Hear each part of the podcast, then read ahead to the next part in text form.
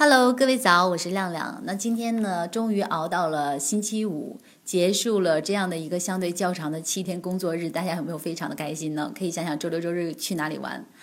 好的，那我们还是要先回顾一下昨天的一个行情的情况啊。我们来看一下黄金和 A 股。昨日两市是小幅低开，全天围绕周三收盘点位反复的震荡啊，最终是以小幅上行红盘收报。那沪指全天振幅是不足二十三点，仍在缺补之中。深成指收出阴十字星，补完九月的缺口后呢，是震荡盘整。截至收盘，上证指数是涨了百分之零点零九，报三千零六十一点三五点；深成指跌百分之零点零一，报一万零七百八十七点四九点。创业板指跌是百分之零点零五，两市成交是四千三百二十二点二三亿元，较周三是小幅的一个扩大啊。那成交量仍持续节后的一个平均水平。盘面上我们来看，虽然债转股、概念股继续走强，但银行、保险等权重股是低迷的，所以呢就拖累股指的这样的一个上行的步伐。那短期呢仍将以震荡为主。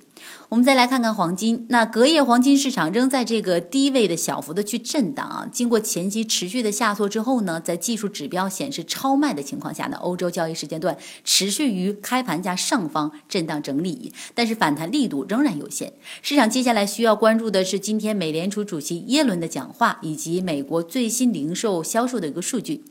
再来谈谈一些建议啊。那经过节后两天的持续的上涨后呢，市场啊基本是消化了这样的国庆长假期间的利好因素。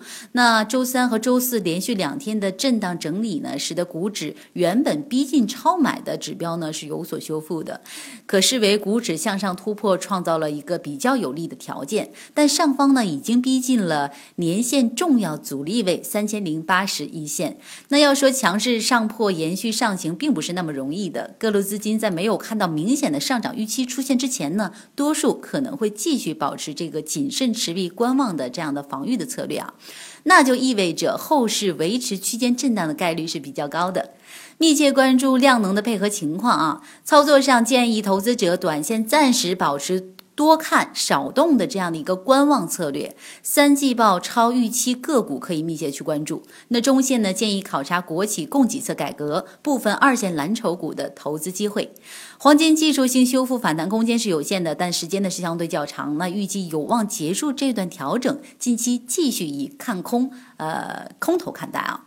那我们再来说说最近的一些热点啊。国务院明确提出推进基础设施和公共事业特许经营法征求意见稿及政府和社会资本合作法草案的征求意见稿，两法合一，PPP 立马就迈上了一个快车道啊。那从顶端立法到规章制度，再到行业操作指南和分行业合同范本，PPP 顶端机制设置不断的去完善。那昨天收盘后呢，财政部是公布了第三批 PPP 示范项目五百一十六。个计划总投资额是一万一千七百零八亿元，在地产调控、基建、PPP 稳增长基调不变的情况下呢，政策又在加码公共服务领域 PPP 的推进力度。那相关板块投资机会是值得关注的，相关个股有碧水源、新荣环境、巴安水务、东方园林，还有就是新源环境。那国际市场需要关注的是意大利公投。那意大利的经济命运呢，也将取决于十二月四日的宪改公投。意大利财政部称，如果意大利总统伦齐在十二月的宪改公投中失败，并且没有获得相应的一个预算的话呢，意大利二零一七年经济将有放缓的风险。若公投失败的话，伦齐或成为下一个卡梅伦。因自己倡导的公投下台，黄金今年最后三个月的走势，除了美联储加息影响外呢，将跟公投息息相关，需要我们去重点关注。好的，那以上就是今天早上给到大家的一个昨日行情的综述，包括一些好的策略建议啊。